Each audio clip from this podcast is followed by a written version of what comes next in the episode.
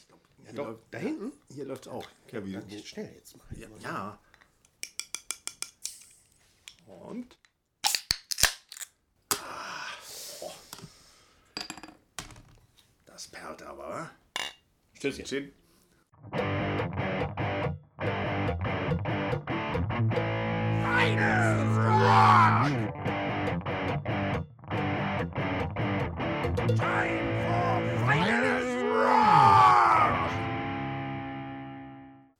So, wir haben uns heute hier zusammengefunden, um. Ich habe mir überlegt, wie kann der Titel sein? Der Titel könnte lauten Unsung Heroes. Leute, die für uns die Helden sind, die aber wenig Beachtung finden. Oder die auf vielen Alben und auf vielen Produktionen sind und beteiligt waren, die wir beiden sehr schätzen, die aber nicht so bekannt sind, nicht so abgefeiert wurden bislang. Tausend Sassas aus dem Untergrund. Noch besser. So, Ich denke, so kann man es sagen. Und ja, du hast dich wieder vorbereitet. Ich bin hier schon angeraunzt worden, weil ich äh, ohne Material angerannt. Äh, Ohne T-Shirt. Ohne T-Shirt und, und keine CDs dabei und keine Platten, nix. keine Notizen hier, wie Professor Kali hat hier wieder alles aufgebahrt. So, Von eben. CDs ähm, bis zu seinen Notizen, die er jetzt aber gar nicht lesen kann, weil es ja doch schon novemberlich dunkel ist und das bereitet mir eine gewisse Schadenfreude. Ja, ich mache mir auch die Augen kaputt, weißt Ja, du? sehen so. Sie. Ja. Ja, ich habe übrigens meine Sachen ja im, im Kopf. Ne? Und äh, entscheidend ist auf Platz. So, ich habe die Sachen auch im Kopf, aber der, um den es heute bei mir geht, der hat so viel gemacht, das kann man sich nicht alles merken. Und das ist so viel, dass man Notizen, dass man CDs und Platten, DVDs vor sich braucht, um nichts Wichtiges zu vergessen, weil es so viele geile Sachen sind. Bevor man da irgendwie so eine Perle vergisst, habe ich mir gedacht, ich schreibe es mir auf und ich lege es mir hin. Das heißt, du liest es jetzt gleich vor. Nee, nee, nee. nee. Nee, nee, ich nee, erzähle ein bisschen was. Ja. Ähm, aber ich will auf so ein paar Highlights hinweisen. So ein paar Alben, die man gehört haben muss. Und äh, um das nicht zu vergessen, habe ich hier so ein bisschen was aufgebaut. Ja, dann fang doch mal an, lieber Kali. So, es geht um Joe Hasselwander. Joe Hasselwender, nicht? Hasselhoff? Nein! Der nicht. Äh, es geht um Joe Hasselwander, Schlagzeuger, Multi-Instrumentalist. Bekannt oder das bekannteste ist wahrscheinlich tatsächlich die 15 Jahre, die er oder über 15 Jahre, die er bei Raven gespielt hat, Schlagzeug. Ein Trio aus Britannien. Genau. Für die Nichtwissenden. äh, New Wave of British Heavy Metal.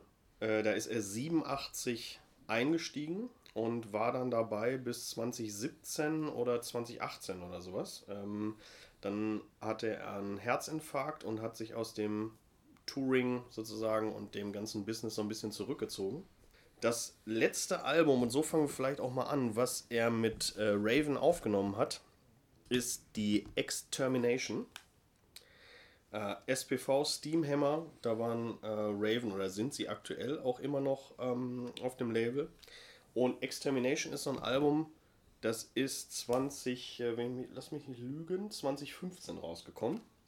Und ist so ein Album, was nicht so richtig eingeschlagen hat, aber ein absolutes Hammeralbum ist. Aber direkt danach, also sie haben noch äh, eine Tour gemacht danach und dann ist, äh, hatte er den Herzinfarkt und ist aus dem Tourgeschäft sozusagen ausgeschieden, weil Raven ja tatsächlich, die touren ja wie die, wie die Blöden. Äh, kommen übrigens aus ähm, Newcastle ob the Tyne, wo wir ja damals auch mit Snake gespielt haben. So schließt sich der Kreis natürlich auch wieder. Newcastle auch der Breeding Ground für Venom und andere äh, Bands, äh, sozusagen die, die harten Arbeiterbands, die da aus Newcastle Ja, es kommen. wird dort viel getrunken. Es wird viel getrunken, es wird viel harte Mucke gemacht. Raven kommt eben auch aus äh, Newcastle. Also wie gesagt, er hat äh, bei Raven Aber er selber ist Amerikaner. Und genau, und um sozusagen, also er hat bei Raven von 87 an gespielt. Ähm, ich möchte nur die Highlight-Alben erwähnen. Ja, nun komm doch endlich Ja. mal auf den Pudding. So, also, Raven Glow ist eins meiner absoluten liebsten Lieblingsalben. Ähm, Mitte, ich glaube 97 rausgekommen, 96. Ein Hammeralbum, aber auch sehr underrated. Also, es wird jetzt nicht so oft benannt, nicht so oft zitiert, in Anführungsstrichen. Spitzenalbum. Und äh, ein absolutes Wahnsinnsalbum ist Walk Through Fire von Michael äh, Wagner produziert. Auch ein Spitzenteil. Das ist allerdings schon von 2010. Aber, also das sind so die beiden Raven-Alben plus Extermination, das jetzt vor äh, ein paar Jahren eben, also 2015 eben erst rausgekommen ist. Das sind so die drei, wo ich sagen würde, von Raven sind das die absoluten Anspieltipps, neben natürlich den ganzen Alben, die irgendwie ein bisschen bekannter sind, wie äh, Architect of Fear und so weiter. Also Glow. All for One. Genau, aber das sind sozusagen die, die noch davor. Das ist das letzte, was ich gekauft habe von Raven. Das ist eine Weile her. Das ist schon ein bisschen her, ja. ja. Also wie gesagt, die ganzen Sachen ab 87 mit Joe Hasselwender bis 2015 eben. Und äh, absolute Empfehlungen sind Raven Extermination 2015, Walk Through the Fire von 2010 und Glow äh, aus den Mitte der 90er. Das sind so die. Dann hören wir da mal rein. So. Das ist aber nur Raven. Das ist sozusagen nur ein Baustein der Geschichte von Joe Hasselwender. Du hast, du hast erwähnt, dass er in verschiedenen Bands gespielt hat. Da sind wir sehr genau. gespannt. Ey.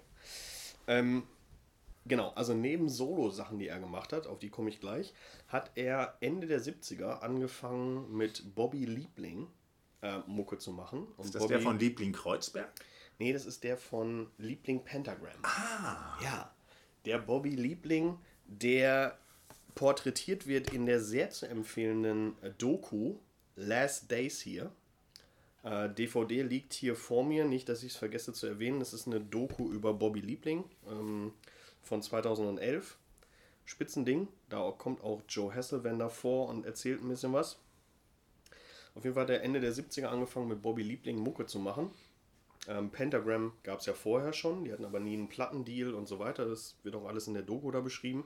Aber Ende der 70er ähm, äh, fangen Pentagram quasi in Anführungsstrichen nochmal neu an, also neue Besetzung. Das heißt also, ähm, Bobby Liebling ist dabei. Ähm, sie fangen aber dann an, erst Alben zu machen und auch Konzerte zu spielen. Richtig äh, mit Label und so weiter, was ich vorher nicht gemacht habe. Das erste Album, was dann rauskommt, ist Relentless. Da spielt ähm, Joe Hasselwender Schlagzeug, schreibt zum Teil die Songs. So, dann geht die Geschichte weiter und so weiter und so weiter. Ähm, es gibt zwei Alben, die Pentagram machen und zwar ist das äh, Review Your Choices. Das ist das erste, auf dem äh, Joe Hasselwender quasi alles selber spielt und Bobby Liebling nur die Vocals übernimmt. Und es gibt ein zweites Album, Sub Basement. Auch das spielt Joe Hasselwender komplett allein ein. Also alles, also Schlagzeug, Bass, Gitarre, Keyboards und äh, Bobby Liebling an den Vocals. Das sind zwei Alben, die vor allen Dingen äh, äh, Review Your Choices ist so ein Ding, was quasi immer wieder auch zitiert wird, weil es ein weil es sozusagen dem Doom Metal in Anführungsstrichen nochmal neues Leben eingehaucht hat, äh, weil es zu einer Zeit rauskam, als äh, Doom Metal quasi totgesagt wurde. Also Sub Basement und Review Your Choices sind zwei Pentagram-Alben, die Joe Hasselwender quasi im Alleingang einspielt und Bobby Liebling die Vocals beisteuert. Ja, müsste man vielleicht noch erwähnen, dass ja Anfang der 70er Pentagram so eine Art Black Sabbath aus den USA waren, aber eben ohne Plattenvertrag und ohne große Erfolge. Genau. Ähm, also letztendlich ist es so, dass, und das wird auch in der Doku da über Pentagram nochmal deutlich, die ersten Sachen, die die machen in den 70ern, ist, äh, ist quasi zum Scheitern verurteilt und erst dieses Relentless-Album Ende der 70er über ein Label und so weiter, quasi ist aber schon die zweite Formation, wenn man so will, von äh, Pentagram. Da starten sie mit durch, da wird Bobby Liebling und die Combo sozusagen bekannt. Aber die haben immer wieder Einbrüche wo sie nichts machen, wo jahrelang gar nichts kommt. Und diese beiden Alben eben äh, Review Your Choices und Sub Basement sind dann quasi wieder Neustarts, die aber maßgeblich von Joe Hasselwender, wenn man so will, äh, begleitet werden oder von ihm sozusagen gemacht werden. Naja, ich meine, das ist ja der Vorteil. Du musst ja keine Leute suchen, wenn er alles selber einspielt. Genau, genau. Also, auf jeden Fall zwei totale Empfehlungen. Pentagram, Review Choices und Sub Basement. Und noch kurz erwähnt, da habe ich aber selber tatsächlich die Alben nicht, weil an die schwer ranzukommen ist. Es gibt die ersten beiden Joe Hasselwender Solo-Alben, äh, die mittlerweile es gibt ein Reissue, aber auch an das ist äh, schwierig ranzukommen. Also äh, es gibt die Alben Lady Killer und Roadkill, beide aus Mitte der 80er. Mittlerweile als Reissues, aber wie gesagt, sind auch sehr teuer. Original auf LP kriegt man so fast gar nicht mehr. Ähm, das ist nochmal so ein Hinweis äh, auf die ersten Soloalben, die er gemacht hat, wo er auch schon alles selber gespielt hat. Bass, Gitarre, ähm, auch Gesang und Schlagzeug. Singen kann er auch. Singen tut er auch, genau. Und auf dem 2011er Album The Hounds of Hasselwender, The Ninth Hour, spielt er nicht alles selber. Er spielt quasi nur Gitarre, Gesang und äh, Schlagzeug. Bass Kann ich den Titel nochmal hören? Das ist ja total geil. Ninth Hour. The, The Hounds of Hasselwender. So. Ein super geiles Album. Ähm, es sind äh, sieben Songs, äh, acht Songs drauf. Ein Cover von Mountain. Äh, Don't Look Around. Und eine Sache bleibt mir noch am Ende zu erwähnen, die nicht vergessen werden soll. Er hat nämlich auch auf einem Blue Cheer Album oh, gespielt. Auch ja. alte Kiste. Alte Garde. Und zwar auf dem Blue Cheer Album What Doesn't Kill You. Das ist 2007 ähm, auf dem Rainman Label rausgekommen. Kleines Ding und so weiter. Und äh, Blue Cheer waren da auch jetzt nicht mehr so super bekannt, um ehrlich zu sein. Aber dieses 2007er Album What Doesn't Kill You ist auch eine echte Empfehlung. In diesem Sinne, Wollen wir da Joe mal Hasselwender. Mhm. Also Ähm, nicht Hasselhoff, Hasselwender. gerne verwechselt. Äh, die Raven-Sachen plus von Pentagram auf jeden Fall Review Your Choices Sub-Basement und von Blue Cheer What Doesn't Kill You. Das sind so die wirklichen Highlights, muss man sagen. Also, und am Ende bleibt mir noch zu erwähnen, es gibt noch eine geile Doku von Raven, Until You Drop, ähm, in der viel auch über die Zeit von Hasselwender bei Raven gequatscht wird. Mit vielen Interviewparts eben nicht nur von den Gallagher-Brüdern, sondern auch von Joe Hasselwender selber. In diesem Sinne. Wow. So. Uh, also, ein schöner Einstieg. Vielen Dank, lieber Kali. Und wir kommen jetzt zu einem Namen. Wir kommen zu Göran Edman. Den viele wahrscheinlich nicht kennen werden. Aber kennen sollten. Also Göran Edman klingt natürlich erstmal wie so eine Astrid Lindgren-Figur. Irgendwie so Göran der Bade vom Dach. So, Aus, mit kleinem Propeller. aus, aus Köttbüller. Ja, ist, wie man dem Namen entnehmen kann, halt ein Schwede. Und steht so ein bisschen im Schatten von Jeff Scott Soto, den wir ja schon erwähnt haben, der nun auf, sagen wir mal, 438 Werken verewigt ist. Und Göran Erdmann hat es nicht ganz geschafft, der ist nur auf 399. Was ja aber auch schon eine Hausnummer ist. Es ist eine Hausnummer und tatsächlich ähm, kreuzen sich auch die Wege so. Also so ein paar Sachen, ähm, die wir schon besprochen haben, finden sich wieder, wo Göran Edman den Faden wieder aufgenommen hat. Das bekannteste Werk, wo er einem breiteren Publikum bekannt wurde, ist die 1990er Scheibe Eclipse von Ingwie Malmsteen. Und wir hatten ja das Vorgängeralbum mit Jolene Turner, die Odyssee. Und er hat halt den Faden 1990 aufgenommen. Und das war eine Zeit, also ich habe das Album auch damals gekauft und da fand ich den Gesang, also lala, ging so. Und tatsächlich auch die Songs von dem Album finde ich auch so, lala, gehen so. Also nicht so, ähm, ja, die, die Highlights von Malmsteen, auch die Folge, das Folgewerk Fire and Ice von 92, wo er auch singt, auch nicht so dolle. Aber sag nochmal, warum nicht so dolle? Naja, also ich habe das Gefühl im Vergleich, und dann, wenn du mich ausreden lassen würdest, lieber Kadi, ähm, kommen wir direkt äh, zum Punkt. Weil es gibt zwei Alben, die ich gerne ans Herz legen möchte. Das ist von 1999, Johansen, die auch bei Malmsteen alle mal waren, der Schlagzeuger und der Keyboarder, die Johansen-Brüder. The Last Viking. Ein wunderbares Album, so, so ein Winteralbum wo so eine nordische Atmosphäre geprägt wird. Also wenn man das Album hört, man hat so das Gefühl, wenn man da dann durch den Schnee stampft, durch das ewige Eis mit dem Beil und die Wikinger kommen. Und da zeigt er, was er für eine Kraft in der Stimme hat. Und halt im Vergleich zu dieser äh, Eclipse-Scheibe, wo du denkst, hey, der kommt da in Höhen oder hat da Kraft in der Stimme, die bei der Eclipse irgendwie komplett weggeschnitten, rausgepustet oder sonst wie wurde. Was sehr schade ist, weil er einfach eine sehr, sehr kraftvolle, markante Stimme hat. Und das zweite Album, was ich empfehlen möchte, ist Stratosphere, ist von 2010, wo er auch genau das macht. Einfach eingängige Songs.